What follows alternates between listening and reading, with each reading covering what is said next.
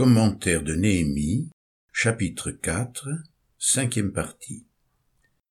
Combattre pour les siens.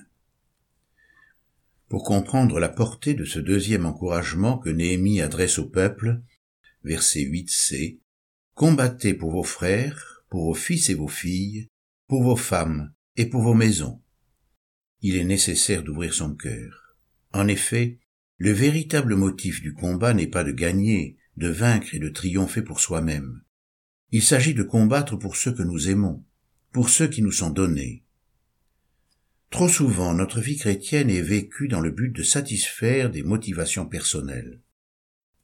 Nous sommes préoccupés de notre gloire, de notre honneur, de notre réputation, de nos fruits. Nous travaillons pour nous. Ce sont des combats inutiles dans lesquels Dieu ne nous assiste pas. Lorsque nous combattons pour nous-mêmes, nous devenons toujours méchants et oublieux des autres. Quand le moi est présent, l'orgueil l'accompagne, avec toute sa panoplie de convoitises insatiables. Ses désirs inassouvis engendrent irritation, colère et violence. D'où viennent les luttes et d'où viennent les querelles parmi vous? N'est-ce pas de vos passions qui combattent dans vos membres? Jacques chapitre 4 verset 1. L'égoïsme de l'homme le sépare de tout le monde. Car je n'ai personne ici qui partage mes sentiments pour prendre sincèrement à cœur votre situation. Tous en effet cherchent leurs propres intérêts et non ceux de Jésus-Christ. Philippiens chapitre 2 versets 20 et 21. Celui qui ne vit que pour lui-même ignore père, mère, frères et sœurs, compagnons et amis.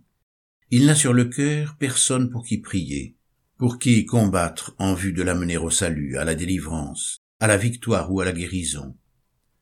Un croyant qui ne vit que pour lui-même, pour ses propres fruits et pour sa propre gloire, ne combattra jamais comme il doit combattre. Ses motivations sont malsaines. Il ne peut être accompagné par Dieu dans son labeur. Celui qui agit ainsi ne vit plus pour Dieu, il n'a plus devant ses yeux la crainte de l'Éternel il n'accomplit pas l'œuvre de Dieu toute destinée au bien d'autrui. Il est donc urgent d'ouvrir nos cœurs à ceux que Dieu nous a donnés en partage, afin de combattre pour eux.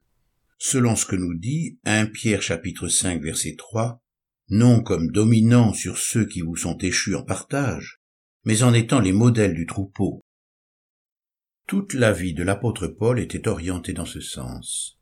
Il était dans un perpétuel état de combat pour ceux dont il se sentait responsable. Son cœur était à ce point élargi qu'il pouvait lutter pour ceux dont il n'avait pas vu le visage, et tout supporter en vue de la conversion future des élus.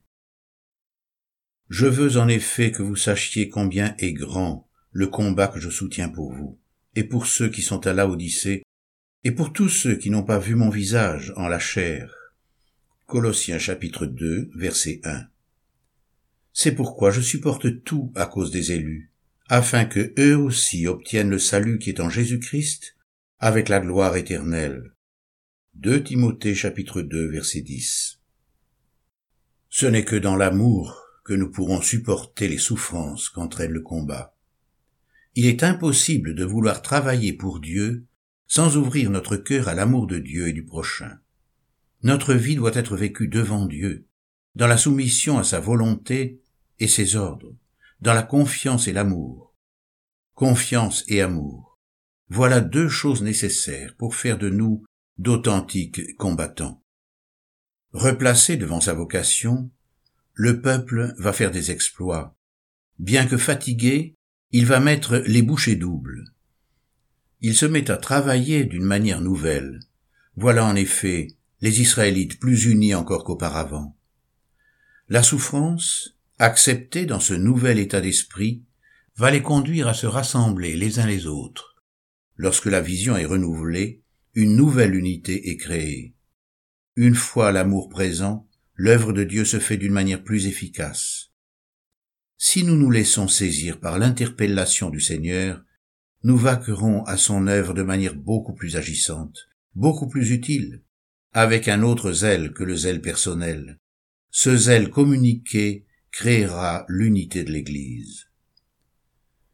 nous pouvons déduire de ce récit que les difficultés ne nuisent pas forcément à l'œuvre de Dieu. Le peuple d'Israël, dans ces circonstances, nous en donne la preuve. L'amour inspiré et renouvelé par Dieu crée un véritable miracle dans le cœur des siens.